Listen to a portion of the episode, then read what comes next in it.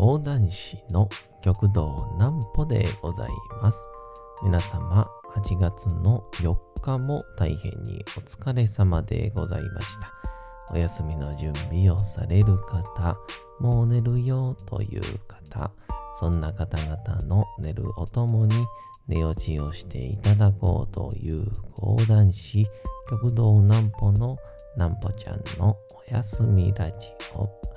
このラジオは毎週月曜日から金曜日の21時から音声アプリサウンドクラウド、Spotify、Amazon Music、Podcast にて配信をされております。そして皆様からのお便りもお待ちにしております。お便りは極道南歩公式ホームページのおやすみラジオ特設ページから送ることができます。内容は何でも結構です。ねえねえ聞いてよなんぽちゃんから始まる皆様の日々の出来事や思っていることなどを送ってください。ご希望の方にはなんぽちゃんグッズプレゼントいたしますので、住所、お名前お忘れなくと。えー、いうことでございまして、昨日ですね、えー、玉田玉秀斎先生が、えー約3年ぐらいにわたって月に1回、えーやってらっしゃいました平岡コーヒーさんというですね本町にある喫茶店なんですけど、えー平岡コーヒー店でやってる昼下がり講談会というえーそれにちょっと昨日読んでいただきまして、で、まあ、ご一緒というか、勉強させていただいたんですけど、なんとですね、昨日が最終回やったらしくて、ま非常に荷が重かったですね。えーそれについてのお話です。まずはこちらのコーナーから。なんぽちゃんの明日は何の日？さて、明日が8月の、えー5日でございますね。さあ、どんどんね、進んでいきますけど、えーもう間もなく、まあ、広島の原爆投下の日でございますから、ね、えー今年もその季節になってきたなっていう感じがします。8月5日でございます。さて何の日でしょうか。タクシーの日。1912年8月の5日。東京すきや橋のタクシー自動車株タクシー自動車株式会社が日本で初めてタクシーの営業を開始をしたことにちなんで制定をされた記念日。営業開始当初は台数が6台。金額が最初の約1.5キロが、60銭と設定をされておりました。60銭ですね。で、これは電車や、えー市電の約、えー5から8倍に相当するなど相当高価な乗り物だったということでまた追加料金は、え2分の1マイルごとに10銭増えるとで待ち時間が、えー5分で10銭増える。で、深夜、雨天、ぬかるみの時は4分の1マイルごとに10銭増えると、割と細かく、料金設定が行われておりましたが、えー正確なメーター機による料金算出と見新しさで話題を呼び、えー連日利用者は多く、また利用希望者が後を絶たない状況がしばらく続いたとの記録も残っておりますと。いうことでまあこの電車の約5から8倍っってことは今例えばうん僕がいる西九条から大阪まで160円ですからまあそれの8倍って考えるとえー、800円。1280円か。まあ1280円ならあんまり思わないですけど。でもこれがねまあ距離によっては例えば難波まで行こうなんてなったら当時多分電車っていうのも高架まではいかなかったんでしょうけど誰しもがね乗れるわけではなかったでしょうから、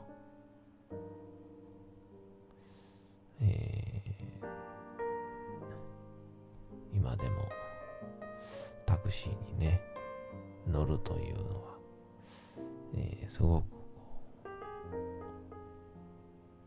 高価な自分へのご褒美やったりしますからね。タクシーご褒美と、思えたら、なかなか幸せっすよね。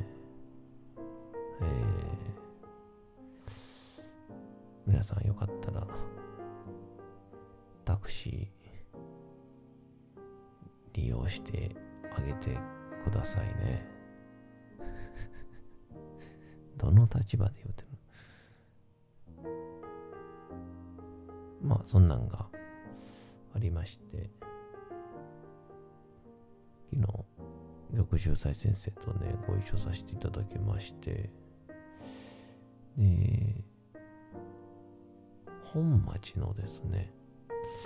えー、大阪本町のえー、一番出口から出て、デイリー山崎ってのがあるんですけど、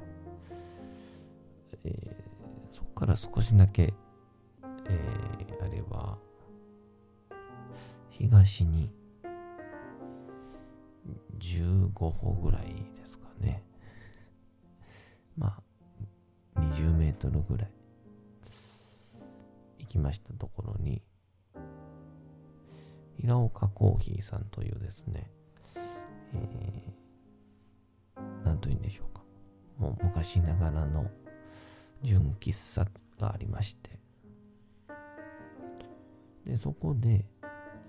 えー、玉玉田玉秀斎先生がですね、えー、約3年前ぐらいから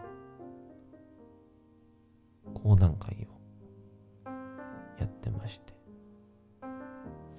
で、喫茶店ですから、ほんといい感じに、こじんまりとしながら、えー、で、講談のこの台もですね、講座も基本的には、こう、座ったりするのをこうわざわざ作ったりもするんですけど、そこに限っては、えー、立ったままやるというですね、えー、珍しい形でやってたんですけど。で、いざいざ、えー、スタートいたしまして。で、まあでもその前にあれか。この平岡コーヒーさんはですね、えードーナツとかも販売してまして、えーあれはご自分で作ってらっしゃるのかな？えー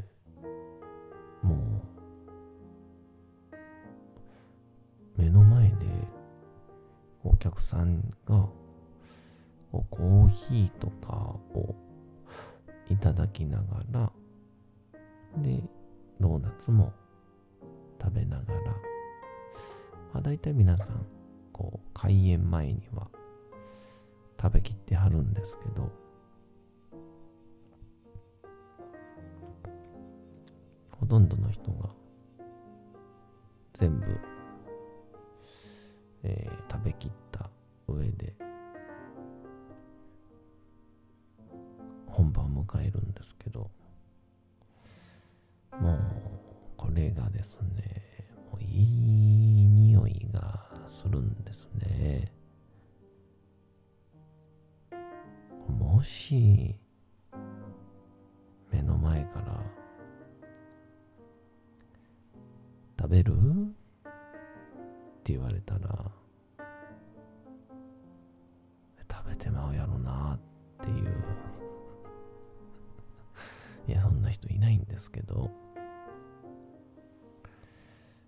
んなんでえー目の前でドーナツ食べてる人を見ながら講談したんですけどまああのほとんどね玉だけは結構立ったまんま講談をするっていうことが結構多いみたいで、えー確かに玉山もそういうのでは立ったまんましてる写真をよく見るので、まあ、玉山も慣れてるんだろうなと思ったんですけど僕が以前えー立ったまんま居酒屋さんかなの座敷でのこうなんていうか営業じゃないですけどね。やった時はこう、まあ、緊張なのかこう手持ち無沙汰っていうのかあれは。足場豚さ足場豚さ？まなんかこうしっくりこない感じに足がもぞもぞというか震えたんを覚えてるんですけどね。まあでも今回は震えはしなかったんですけど、まあ、でもきっと前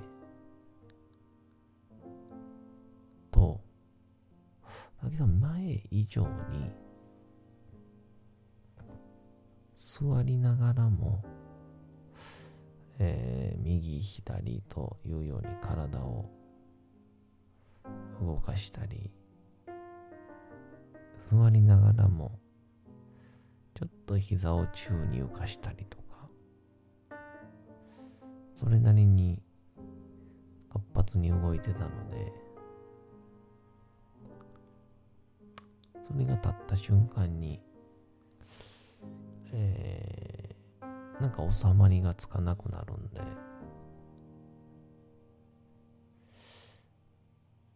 一つも集中してなかったですね。絶対こんなこと言っちゃダメなんですけど。うん。まあ集中はできてなかったですけどその分ちょっとなんて言うんでしょう立ち話のフリートークみたいになりますから楽しくちょっと一風変わったなんでしょうね。私は、あの、環境に一瞬で染め上げられるタイプなので、まあ、夜あれですね。ポケモンでいう、ポワルンみたいなもんですね。これわかる人おんのかなポワルンっていうね、あの、その時の天候状態によって形とか姿が変わるっていうポケモンなんですけど、まあ、そのポワルンのように講座で正座をするとなんか寄せ演芸のその人っぽいことを喋っちゃうみたいな。で、立つと、身振り手振りが、ちょっと、スタンダップな感じの身振り手振りになったりしたり着物着たら着物着たらで、着物を着た人の歩き方に変わるというか、えー、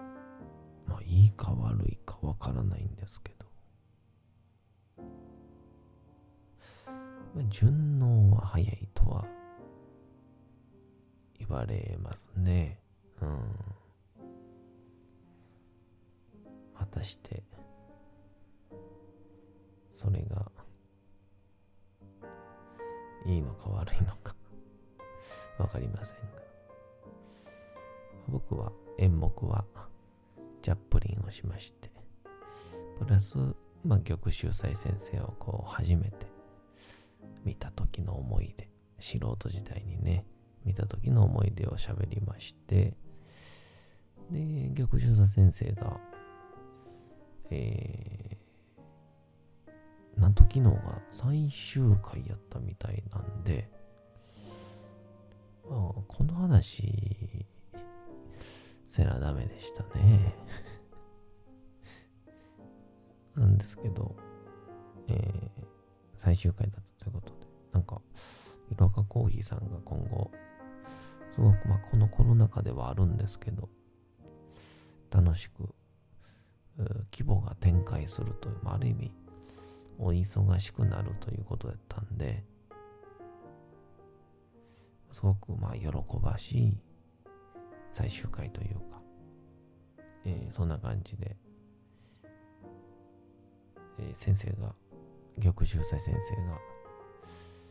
あ、いつもやったことないことをしたいと。えー、いうことで、あの、まさかのですね、階段をやるっていう、あの、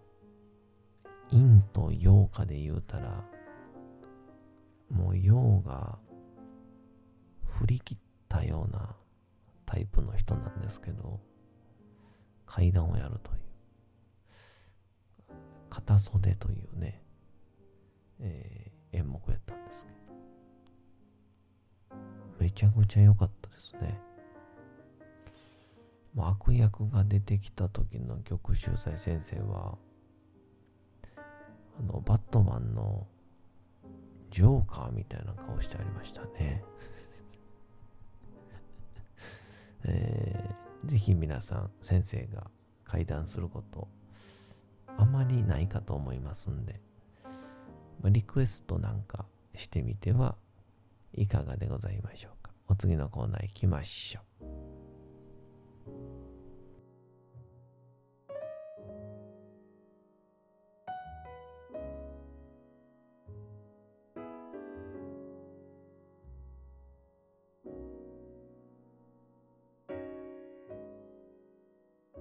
さて、時刻はうとうと朗読会の時間となりました。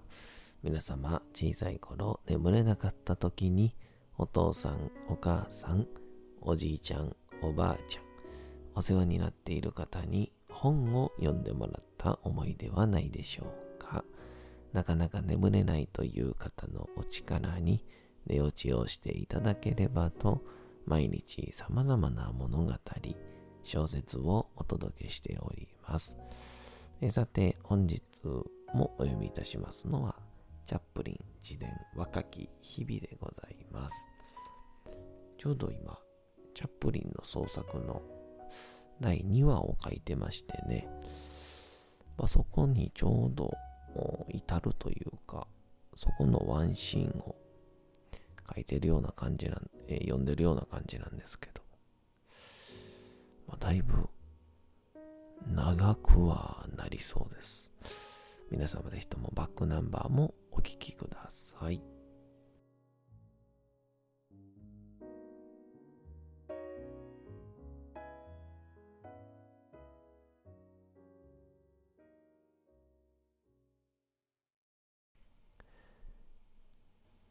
チャップリン自伝若き日々私たちのように社会の仮想で暮らしていたら言葉遣いに無頓着になっても当然だっただろう。けれども母は自分たちが置かれた不運な環境に染まるようなことはせず常に子供たちの話し方に注意を払い文法の間違いを正して気品を持てるように気を配ってくれた。我が家がますます困窮していくにつれ、私は子供ならではの無邪気さで、どうして舞台に戻らないのかと、よく母をなじった。すると母は笑みを浮かべて、あれは嘘の作り事の世界で、そういった世界では、神様がいることを簡単に忘れてしまうからだと答えた。その反面、演劇の話を始めるや否や、母は自分がいる境遇をすっかり忘れて熱中するのであった。日によっては、昔の人生を回想した後、長いこと黙りこくり、体を曲げて、針仕事を続けることがあった。そんな時私は、自分たちが、もはやあのきらびやかな人生とは無縁になってしまったことを思って、不機嫌になった。すると母は、縫い物から目を上げて、わびしい思いをしている私を見やり、快活に振る舞って気を引き立ててくれた。冬が迫りつつあったが、シドニーには着る服がなかった。そこで母は自分の古いベルベットのジャケットをコートに仕立て直した。袖には赤と黒の縞模様があり、肩にはひだが入っていて、母はそれをできる限り取り除こうとしたのだが、うまくはいかなかった。仕上がったコートを着せられたとき、シドニーは泣き出してしまった。こんなの着てったら、学校のみんながなんて思うか。人がどう思うが関係ないわと母は言った。それにとっても立派に見えてよ。母は人をその気にさせるのがとてもうまかった。だからシドリーはなぜあの時あんなコートを着ることに同意してしまったのか今でも理解に苦しんでいる。ともかく彼はそれを着て出かけていった。そしてこのコートと母のハイヒールのかかとを詰めた靴のせいで、何度も学校で喧嘩に巻き込まれることになったのだ。シドニーはヨセフ色と色とりどりのコートというあだ名をつけられた。そして母の真っ赤なタイツを切って作った長靴下。それはひだがついているように見えた。それを明かされた私の方は、さあ、フランシス・ドレイクと呼ばれる羽目に陥ったのである。